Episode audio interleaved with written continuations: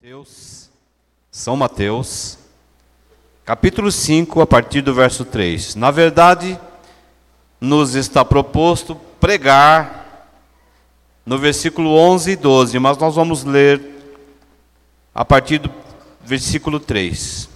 Todos acharam? Nos diz a palavra, as bem-aventuranças. Bem-aventurados os pobres de espírito, porque deles é o reino do céu. Bem-aventurados que choram, porque eles serão consolados. Bem-aventurados os mansos, porque eles herdarão a terra.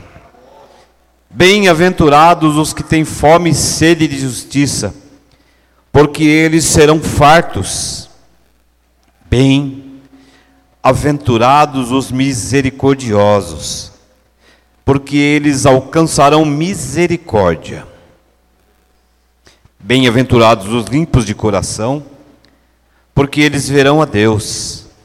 Bem-aventurados os pacificadores, porque eles serão chamados filhos de Deus. Bem-aventurados que sofrem perseguição por causa da justiça, porque deles é o reino dos céus. Bem-aventurado vós quando vos injuriarem e perseguirem e mentindo, disserem todo mal contra vós por minha causa. Exultai e alegrai-vos, porque é grande o vosso galardão nos céus, porque assim perseguiram os profetas que foram antes de vocês. Amém? Irmãos, esta palavra é uma palavra tão simples, né? De se ouvir, uma palavra tão simples de se falar e tão difícil de se cumprir. Bem-aventurado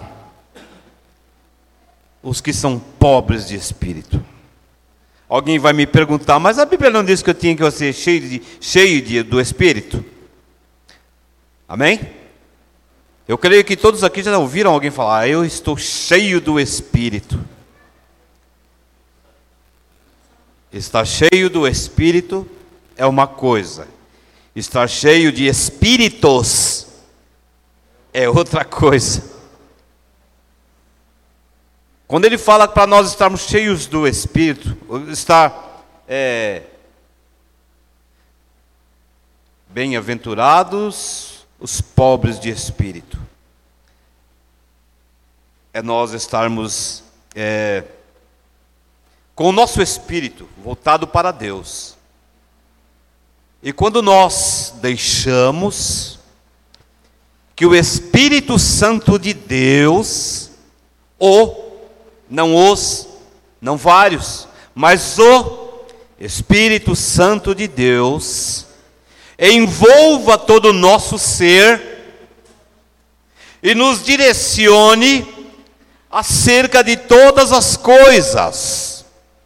Irmãos, uma pessoa cheia do Espírito Santo,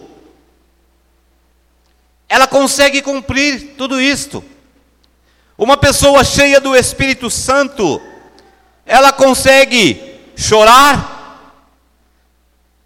de alegria, ou chorar até mesmo de angústia, mas certa de que Deus, na hora exata, no momento certo, da maneira dele, vai trabalhar em sua vida. Uma pessoa cheia do Espírito Santo, Nós lemos aqui os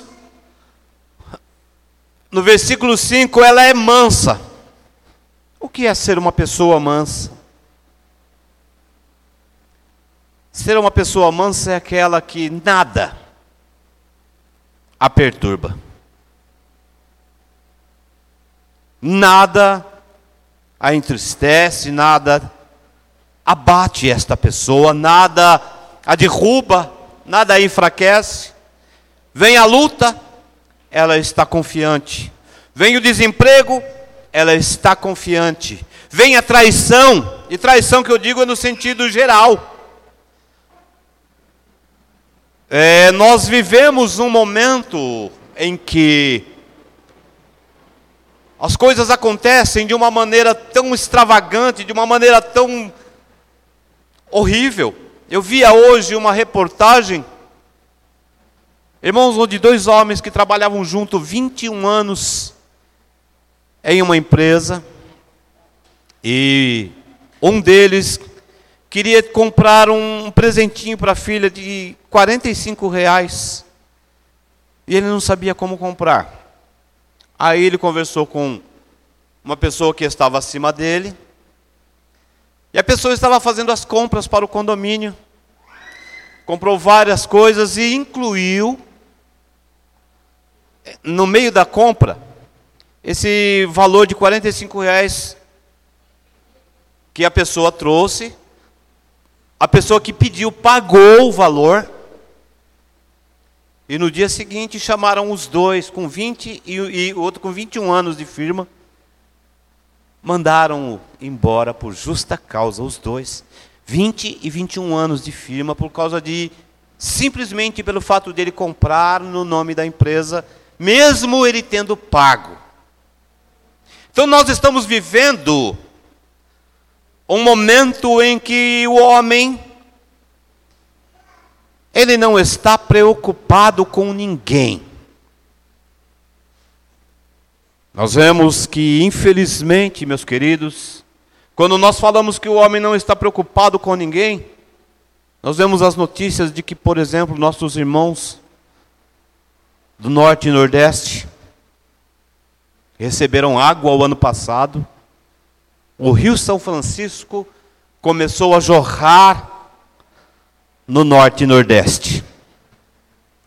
E essa semana nós vimos as notícias de que todas as barragens foram trancadas e que eles vão voltar a comprar água de carro-pipa. Então, o homem, na verdade, ele não está nem aí. O homem que não tem Deus. Ele não está nem aí com você nem comigo. Mas eu e você estamos em Deus. Estamos cheios do Espírito. Estamos cheios da graça. Não cheio dos, mas cheio do Espírito Santo. Aleluias. E nós cremos. Aleluias que nós vamos chorar sim. Mas nós seremos consolados.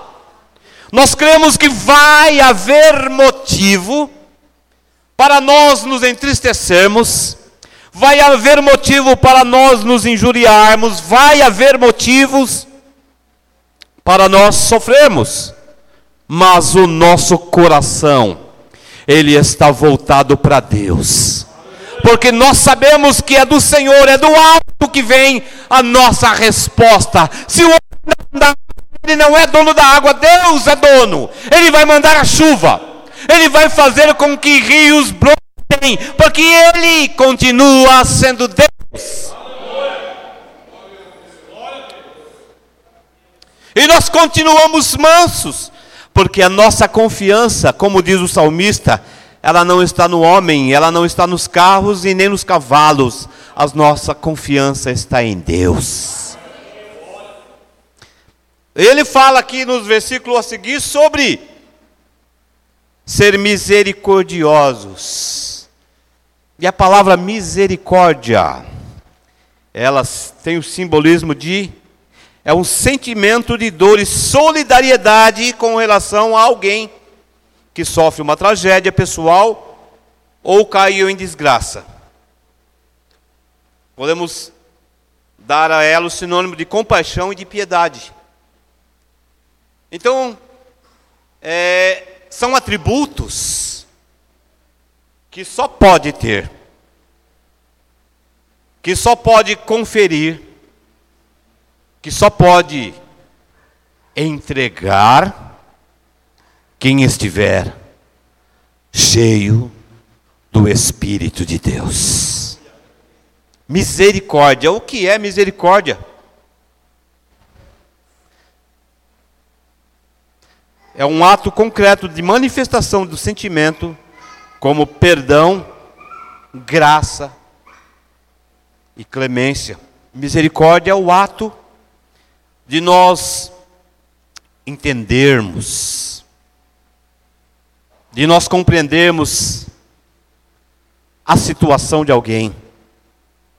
É o ato de nós muitas vezes passarmos na rua e nós vemos alguém que está agindo de maneira errada, se autodestruindo, por exemplo, quando nós passamos ali na Cracolândia. Algumas pessoas olham para aquela situação e a primeira palavra tem que matar tudo. Tem que prender tudo. Aleluia, Jesus. Mas quando você e eu estamos cheios do Espírito Santo, nós choramos por dentro, e com a nossa boca nós clamamos que Deus tenha compaixão, aleluias, destas vidas. Porque a Bíblia nos diz, lá no livro de João, no capítulo 3, no versículo 16, que Deus amou o mundo de tal maneira que deu seu único filho unigênito para que todo aquele que nele crê não pereça, mas tenha a vida eterna. Nós vemos que quando ele fala porque Deus amou o mundo, ele não fala que Deus amou a igreja, comunhão e amor sem fronteiras. Deus não amou a igreja, Deus amou a universal, a Assembleia de Deus, a congregação. Deus amou o mundo ele generalizou. Deus ama, por incrível que pareça. Porque Deus não é como eu. Deus não é como você. Nós temos um país revoltado com as autoridades. Mas Deus ama as autoridades. E mais do que isso, Deus manda que eu e você oremos pelas nossas autoridades. Então aqui ele fala sobre misericórdia. E depois ele fala: bem-aventurados limpos de coração. Bem-aventurados que têm fome e sede de justiça, porque eles serão consolados.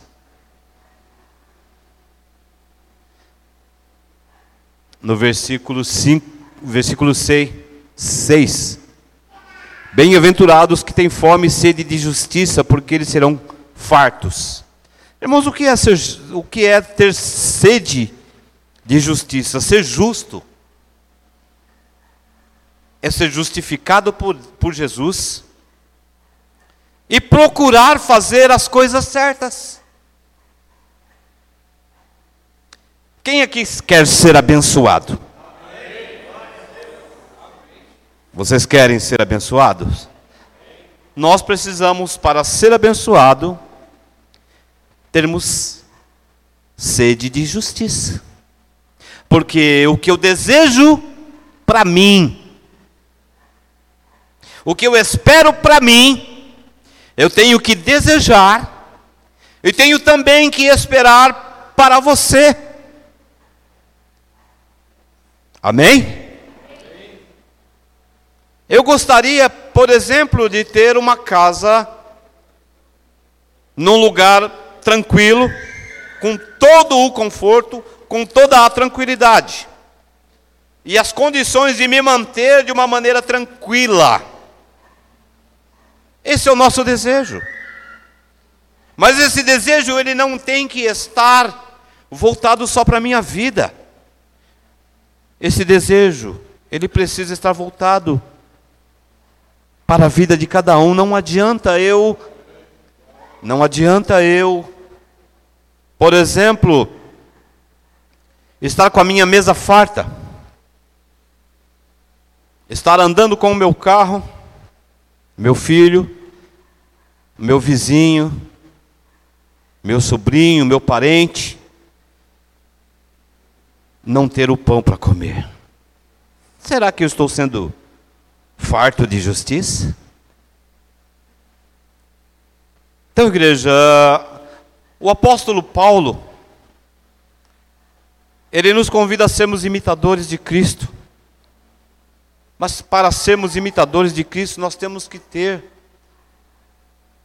temos que buscar essas qualidades.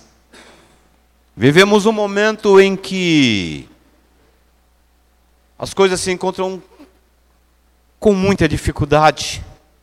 As coisas estão acontecendo de uma maneira tortuosa. Mas eu te lembro de uma coisa.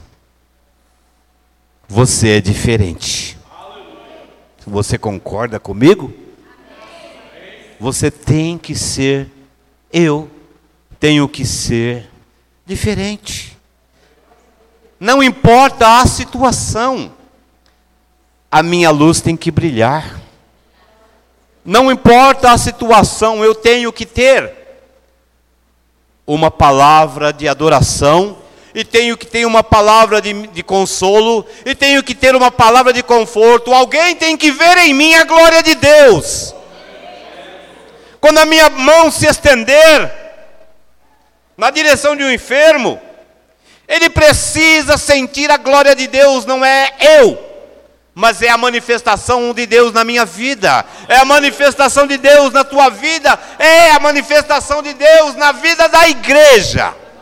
Quando eu abrir a minha boca para falar, é gostoso falar, principalmente quando a gente tem facilidade, quando a gente tem uma boa dicção, quando a gente tem um português mais ou menos, porque pouca gente consegue usar o português corretamente.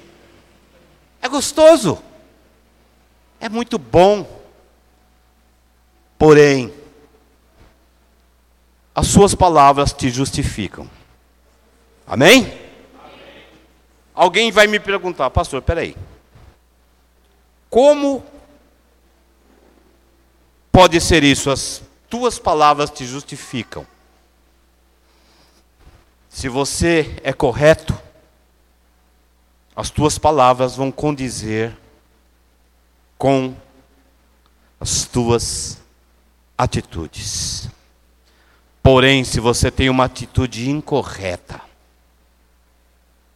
as mesmas palavras que viriam para te justificar, agora elas virão para te condenar. O poder da palavra. A palavra liberta, mas a palavra também condena. Porque a palavra ela traz luz às nossas atitudes.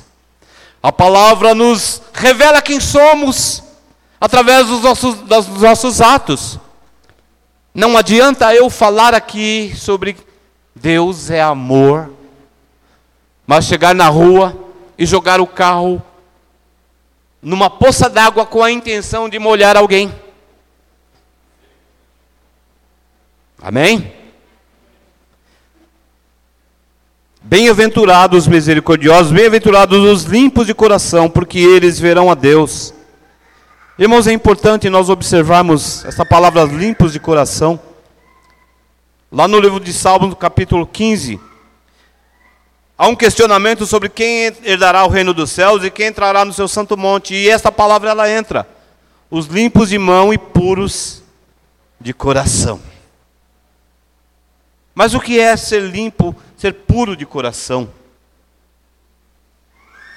É ter a capacidade de perdoar e de entender que muitas vezes nós somos é, perseguidos, nós somos injuriados, muitas vezes nós passamos por algumas situações que, provocada por outros, porém, nós temos a capacidade de fazer o que o diácono Estevão, lá no capítulo 7 do livro de Atos, teve a capacidade de fazer. A Bíblia nos diz que ele pregava o Velho Testamento atentamente, falava abertamente sobre os patriarcas, quando ele foi lançado fora da cidade. E a Bíblia nos diz que começaram a apedrejá-lo, e no, no, num dos últimos momentos de vida, ele vê os céus abertos, ele vê o Senhor à direita, Jesus à direita de Deus. E ele levanta os olhos e fala: Senhor, não imputes a eles este pecado. Coração puro, Jesus fez o mesmo. Lá no livro de Mateus, no capítulo 28, a Bíblia nos diz que Jesus, nos últimos momentos, ele olhou para o Pai e disse: Senhor, perdoa-os, porque eles não sabem o que fazem.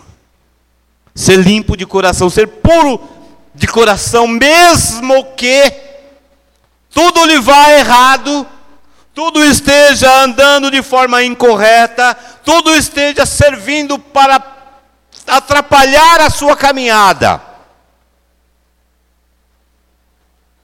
O salmista, no Salmo 121, ele diz: Eu elevo os meus olhos para os montes. E esse monte, ele pode ter o significado de problemas, de situações difíceis, de lutas. Ele olha para os montes e ele fala consigo mesmo: Eu elevo os meus olhos para todos os meus problemas e dificuldades, para todas as minhas lutas e pergunto: de onde me virá o socorro? Mas quando eu e você estamos cheios do Espírito Santo, o próprio Espírito Santo que está em nós, ele responde a nosso espírito, a nossa alma, o teu socorro. Ele não vem do governo. O teu socorro ele não vem do INSS. O teu socorro, ele não vem da prefeitura. O teu socorro, ele vem do Senhor, que fez os céus e a terra. Ele não deixará vacilar o teu pé. Aquele que te guarda não está cochilando, ele está vendo a tua situação. Ele está vendo tudo. Ele está olhando para você. Bem-aventurados sois quando o seu coração é puro, é limpo. Mas para atingirmos isto, irmãos, como que nós vamos atingir isto?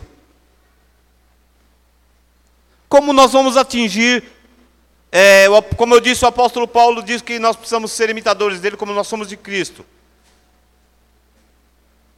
Só que Jesus, ele foi expulso quando nasceu. Ele sofreu todo tipo de injúria. Ele foi cuspido na cara. Ele foi tomou chibatadas, ele levou a cruz. Você quer ser imitador de Cristo? Amém? Você quer ser imitador de Cristo? Tem que estar pronto para isso, irmãos. Embora eu tenha ciência de que nós não vamos passar por esta situação, porque isso está previsto para a grande tribulação. E no momento da grande tribulação nós estaremos com Cristo na boda dos cordeiros. Aleluia. Nós estaremos como noiva ao lado de Jesus, adorando e exaltando-o. Porém, para isto nós precisamos viver. Irmãos, eu costumo falar sobre as duas alianças, o Velho e o Novo Testamento. E algumas pessoas falam, mas é, o Novo Testamento é mais fácil. O Velho Testamento era mais difícil, porque lá pecou, morreu. Lá era olho por olho e dente por dente.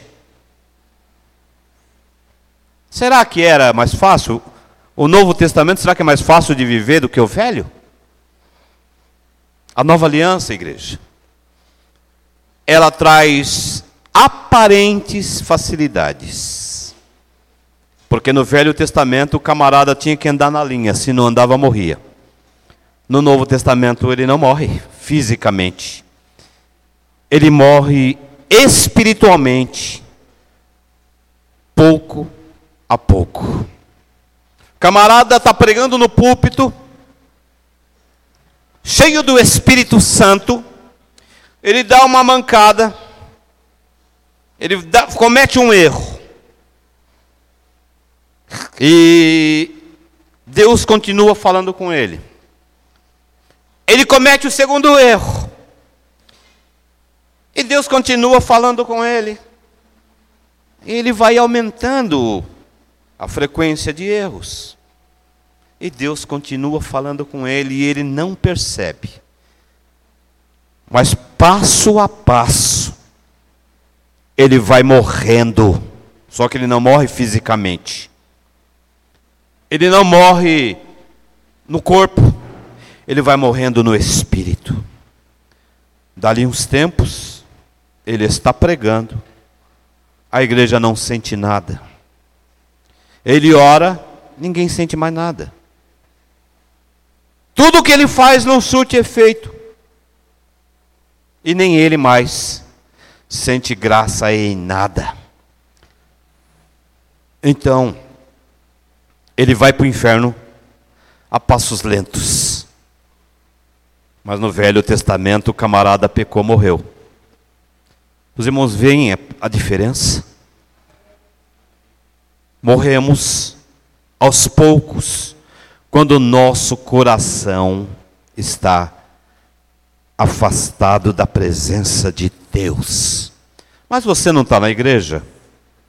Sim, está cantando, está adorando, está expulsando demônios, está curando os enfermos, está profetizando, o dom é de Deus.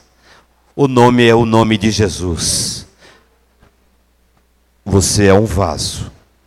Deus quer usar alguém para a glória dele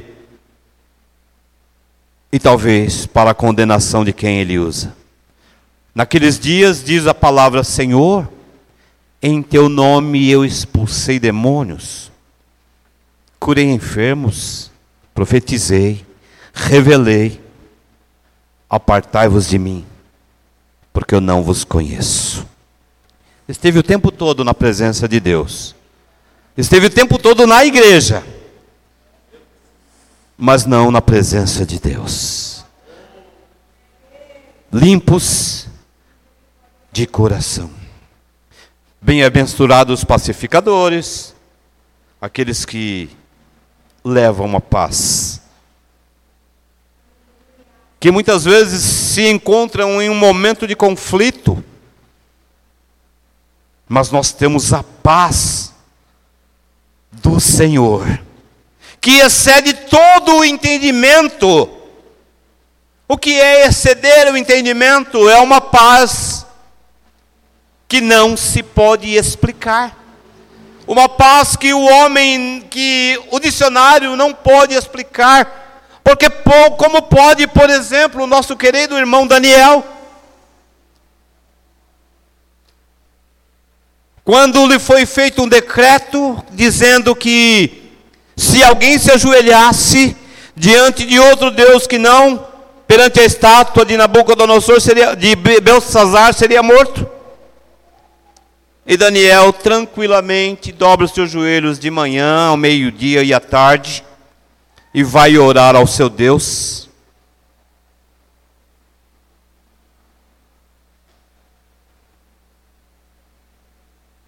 E a Bíblia nos diz que Daniel continuou fazendo, porque ele tinha paz, ele transmitia esta paz, essa paz que muda história, esta paz que trans, transcende o entendimento. No momento de aflição em que estava se causando um conflito, porque o desejo era de destruir os judeus. Nos nossos dias não é diferente, o desejo é de destruir você, igreja. O desejo é de destruir a igreja do Senhor, porque nós lutamos contra o pecado, porque nós lutamos contra a desigualdade, porque nós lutamos contra tudo o que foge à palavra de Deus.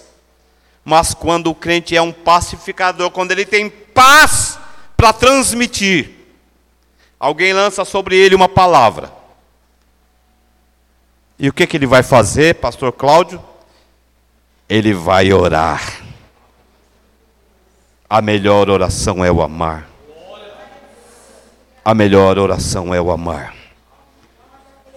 Como pacificadores, nós amamos e nós oramos. E a Bíblia nos diz que ele vai orar. Alguém vem e se apresenta do, diante do rei e diz: Olha, Daniel, seu amiguinho, é o rei Dário, não é o Beltesazar, não. Daniel, seu amigo, está lá orando, está descumprindo o mandato. Irmãos, olha o que é ter a paz do Senhor na nossa vida. Uma cova cheia de leões. Daniel sai tranquilo. Porque quem está em Deus tem certeza que onde você for levado, Deus entrará com você. Se for no fogo, Ele entra. Se for na água, Ele entra. E se for preciso, Ele faz o mar secar, para que você passe para que você atravesse o seu e encontre o seu objetivo. Não há dificuldades para Deus agir, não há barreiras que impeçam o mover de Deus na nossa vida. Ah, pastor, mas como eu vou fazer? Fique em paz. Não é você, Deus vai fazer. Deus vai fazer. Ele sai tranquilamente. Ele pega, abre-se a porta das covas. Daniel entra, senta. Eu acredito que um anjo entrou junto com ele ali, porque a minha Bíblia diz que os anjos do Senhor acampam-se ao redor daquele que os temem e o livra. Salmo 34, 7. Amém?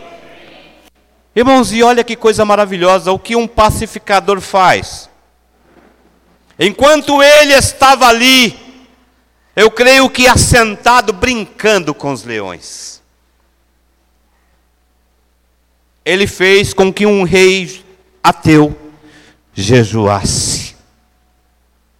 Durante toda a noite, o rei não comeu, o rei não bebeu, ele tinha suas odaliscas que ficavam ali dançando para ele. Naquela noite não teve baile, naquela noite não teve bebida, naquela noite não teve uva, naquele, naquela noite o homem jejuou sem querer, porque Deus ele é assim, ele faz o mundo jogar o seu jogo, porque ele é Deus. O rei preocupado durante toda a noite, de manhã ele chega na porta ele diz: Daniel. E ele diz: Igreja, o teu Deus te salvou. Aleluia. O teu Deus te salvou. Agora eu afirmo: o teu Deus te salvou. A vitória é tua em nome de Jesus. Aleluia. Glória a Deus. E cria-se uma expectativa por alguns segundos. E dali a pouco chega Daniel, tranquilo, suave, um pacificador, cheio de paz, cheio da graça, cheio da unção. Sabe, irmãos, ele era uma carne consagrada a Deus. O leão não ia comer uma carne consagrada a Deus. Ele sai e diz: Vive o Senhor, porque o meu Deus me livrou dos leões. Aleluias, e Ele vai livrar você também. E Ele vai trazer vitória para você também. E Ele vai fazer, aleluias, o que você não conseguiu até hoje. Mas amanhã haverá resposta de Deus para a tua vida. Pastor, é quase impossível. Irmãos, era quase impossível atravessar o mar de navio. Mas eles não atravessaram de navio, eles atravessaram a pé no meio. E tem um detalhe: eles não atravessaram na lama, não, eles atravessaram em terra seca. Irmãos, era quase impossível as pragas chegarem pegarem todo o Egito e parar em Suzã, que era a terra onde o povo de Deus estava, mas as pragas não tinham força para atravessar os limites. Eu quero te dizer, meu amado, minha amada, Deus coloca limites. O limite de Deus do inferno não pode entrar. O limite de Deus a enfermidade não pode entrar. O limite de Deus o desemprego não pode entrar. O limite de Deus a desconfiança não pode entrar. Ele chega até o Deus determinar. Aleluia. E nós precisamos viver essas bem-aventuranças, irmãos. Só quem está cheio do Espírito de Deus, quem é pobre do Espírito e cheio do Espírito de Deus para vencer. No versículo 11, que é o tema, Bem-aventurado vós, vós sois quando vos injuriarem. Quem aqui está sofrendo perseguição? Tem alguém sofrendo perseguição aqui? E vos injuriarem, perseguirem, mentindo, disserem todo mal contra você. Agora tem duas palavrinhas no fim desse versículo. Por minha causa. Se você ou se nós estamos sendo perseguidos, injuriados por algo que nós cometemos de errado, nós estamos pagando o preço de algo que cometemos, nós estamos sofrendo consequências de atitudes erradas, nós estamos sofrendo consequências de problemas que nós criamos. Nós estamos pagando um preço por algo que nós não deveríamos fazer. Porém, se você está sofrendo por causa do nome de Jesus, glorifique a Deus, exalte o nome do Senhor, porque a vitória virá com certeza. Se você está pagando um preço porque você é diferente, se você está pagando um preço porque você fala de Deus, porque você canta, porque você vive a presença de Deus, porque você nega, aleluias, aquilo que o mundo te oferece, glorifique e exalte o nome do Senhor, porque bustais é o reino dos céus.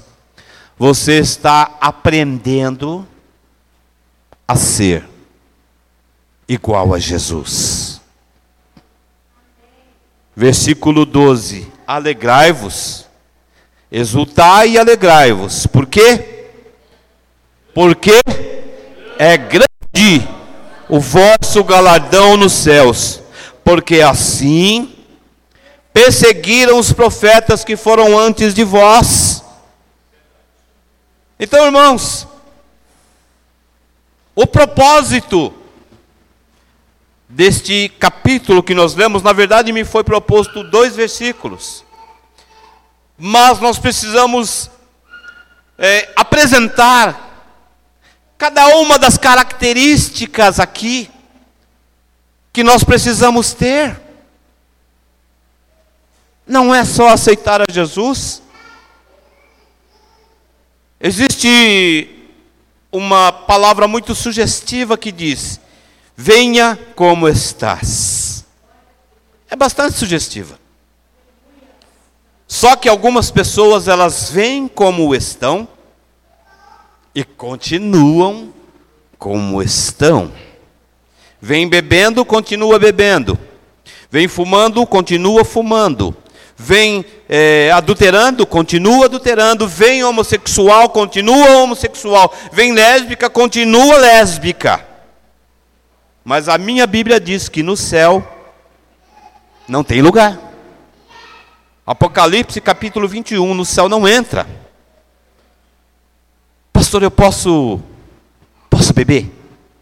Pode. Pastor, eu posso fumar? Pode. Pastor, eu posso adulterar? Pode. Pastor, eu posso participar das orgias? Pode. Pastor, eu posso ir para o céu? Não. Pode fazer tudo, você só não vai conseguir chegar no céu. Ah, pastor, mas a Bíblia diz que todos os caminhos levam a Deus. Como é que fica isto? É bíblico, todos os caminhos levam a Deus. Este é o ditado que muitos dizem. E eu concordo. Todos os caminhos levam a Deus. Glória a Deus por isto. Só que eu e vocês vamos chegar ao Deus de amor. E aqueles que pecaram vão chegar ao Deus juiz. De alguma forma, todos chegarão diante de Deus, mas nós estaremos cheios do Espírito, lavados, remidos no sangue do Cordeiro. Já passamos o milênio, estivemos com Cristo lá nas bodas, cantamos, adoramos, aprendemos a viver com Ele, agora nós voltaremos. E quem ficou vai chegar diante de Deus, sim, tem um caminho que vai levá-los diante de Deus. Só que tem um detalhe. Meu irmão, minha irmã, olha a importância que você tem. A minha Bíblia diz que naquele dia nós, juntamente com os anjos, julgaremos até os anjos que pecaram. Todos os caminhos levam a Deus. Um leva ao Deus de amor, outro leva ao Deus juiz. O que você escolhe? Amém? Bem-aventurados. Então, essas bem-aventuranças é uma forma que Deus estava mostrando, que Jesus estava mostrando, era uma forma de mostrar que nós precisamos nos enquadrar em cada um desses versículos se nós quisermos ver a Deus. Ao Deus de amor, não ao Deus juiz. Ao Deus que preparou para nós um lugar, não ao Deus que nos lançará a condenação eterna. Amém, meus queridos? Que Deus nos abençoe, nos fortaleça, nos ajude e conceda que vivamos uma vida de bênçãos, de vitórias a cada dia. Em nome de Jesus. Vamos aplaudir ao Senhor. Aleluia, Jesus. Bendito é o nome do Senhor.